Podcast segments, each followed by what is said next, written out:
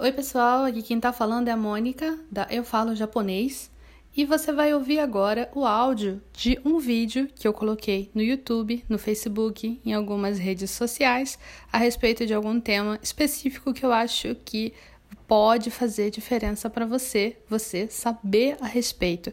Eu espero que você goste. Vamos lá! Agora eu quero falar sobre como você pode aplicar o método Rirendoku com o seu material. Lembrando, o método Rirendoku é o meu método de estudo de kanji, de ensino de kanji que eu uso com os meus alunos e ele se baseia em três etapas. Numa etapa onde você compreende tudo sobre o kanji, uma segunda etapa onde você treina essa sua compreensão do kanji e uma terceira etapa onde você lê o kanji sendo utilizado em um texto específico.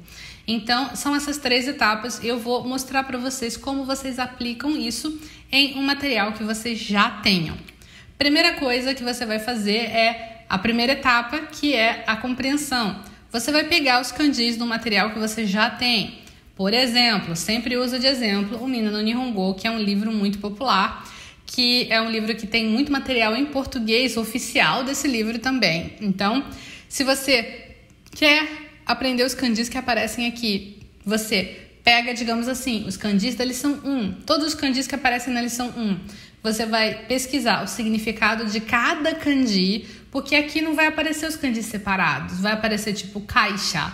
Caixa que é a empresa, né? Aí tem kai e sha. Você tem que pesquisar o significado de cada um desses kanjis. Você pesquisa o significado e aí você vai depois pesquisar a ordem de traço deles e aí você vai pesquisar as leituras deles e aí você vai pesquisar as palavras. As palavras você já tem várias, porque aqui tá aparecendo as palavras, né, em kanji, com kanji. Mas faz assim um dever de casa um pouquinho mais completo e pesquisa outras palavras. Não, não fica só com as palavras que aparecem aqui. Dá uma pesquisadinha, pelo menos mais uma palavra que usa esse kanji.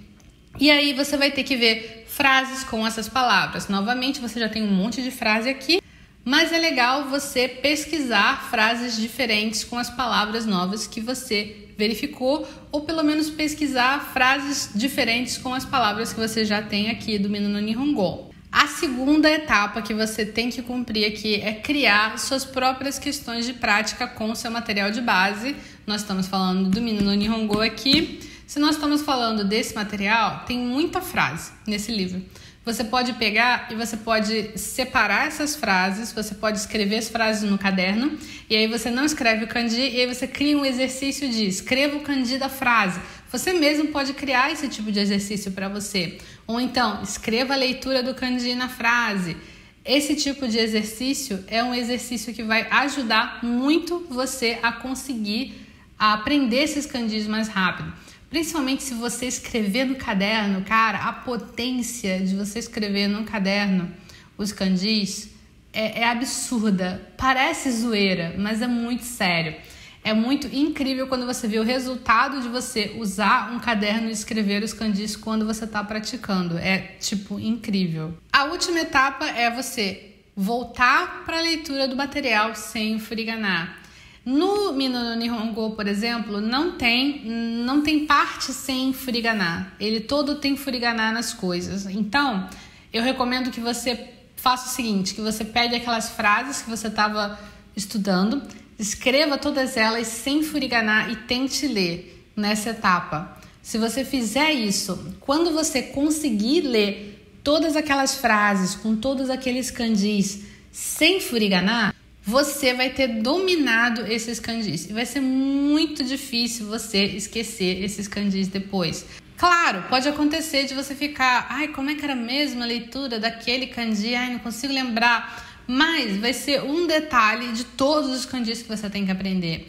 Esse livro aqui, ele tem uma média, eu sei que ele tem uma média de, é, de 10 a 15 kanjis novos por lição.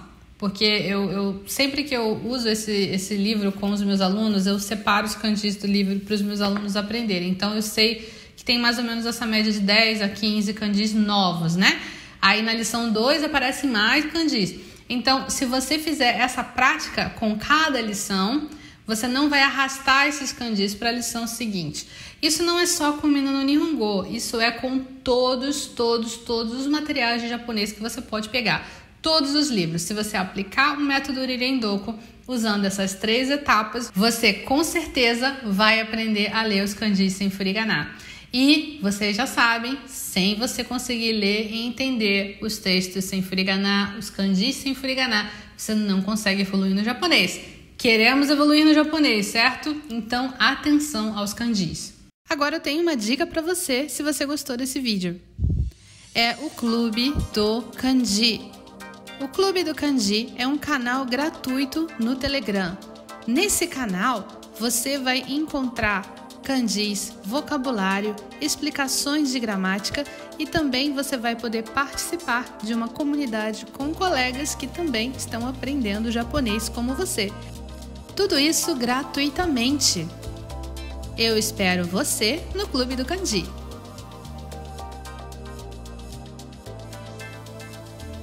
Eu espero que você tenha gostado de ouvir esse áudio. Se você gostou desse áudio, por favor, compartilhe com alguém esse podcast, alguém que você sabe que precisa saber essas informações. E se você tiver um tempinho, avalie aqui o podcast e faz um comentário. Eu vou adorar saber o que você achou. Tchau, tchau!